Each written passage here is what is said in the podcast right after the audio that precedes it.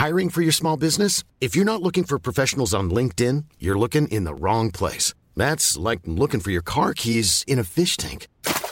LinkedIn helps you hire professionals you can't find anywhere else, even those who aren't actively searching for a new job but might be open to the perfect role. In a given month, over 70% of LinkedIn users don't even visit other leading job sites. So start looking in the right place. With LinkedIn, you can hire professionals like a professional. Post your free job on linkedin.com slash people today. Heraldo Podcast, un lugar para tus oídos.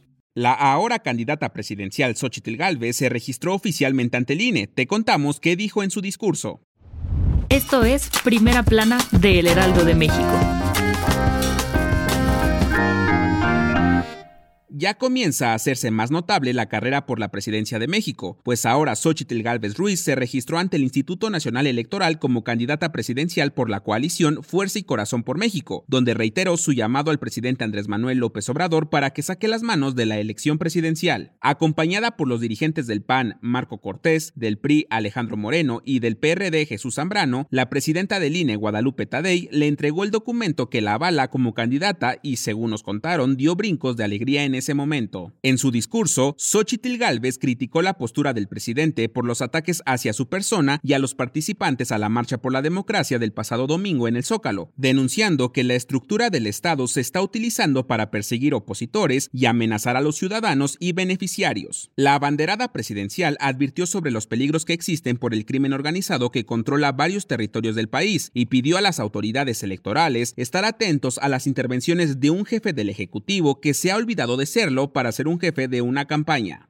Si quieres estar bien informado sobre las elecciones del próximo 2 de junio, no te pierdas la cobertura Ruta 2024 a través de todas las plataformas del Heraldo de México. Escríbenos en los comentarios qué te parece este episodio.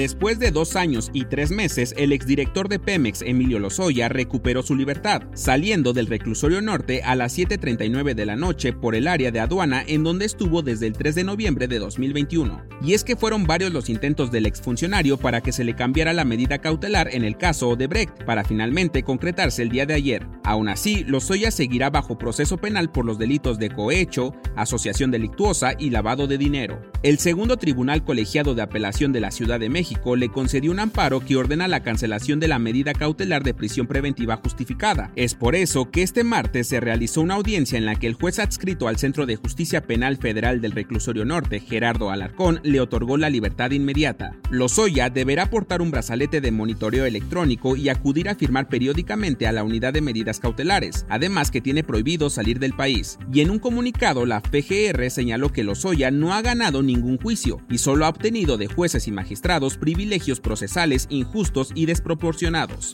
¿Tú qué opinas de este caso? En otras noticias, si eres usuario frecuente del transporte público, seguro te ha tocado ver o viajar en un mototaxi, esos que la verdad te sacan del apuro cuando vas tarde. Resulta que su popularidad se volvió tan grande que el secretario de Movilidad del Estado de México, Daniel Cibaja, señaló que se va a ampliar la regulación para la circulación de motocicletas, esto como parte a las mejoras de movilidad. Déjanos en los comentarios qué piensas de los mototaxis. En noticias internacionales, este martes Estados Unidos vetó una resolución en la Organización de las Naciones Unidas que exigía un alto al fuego inmediato por la guerra entre Israel y Gaza, a pesar de que la votación en el Consejo fue de 13 a favor, uno en contra y una abstención de un total de 15 miembros. Y en los espectáculos, la conductora de Ventaneando, Patti Chapoy, anunció que su compañero Daniel Bisoño se encuentra sumamente delicado de salud, al punto de encontrarse intubado y en terapia intensiva durante cinco días. Chapoy mencionó que a pesar de esto puede notarse una mejoría en la salud de su colega, quien contrajo una infección en los pulmones, motivo por el cual se encuentra tan delicado. El dato que cambiará tu día.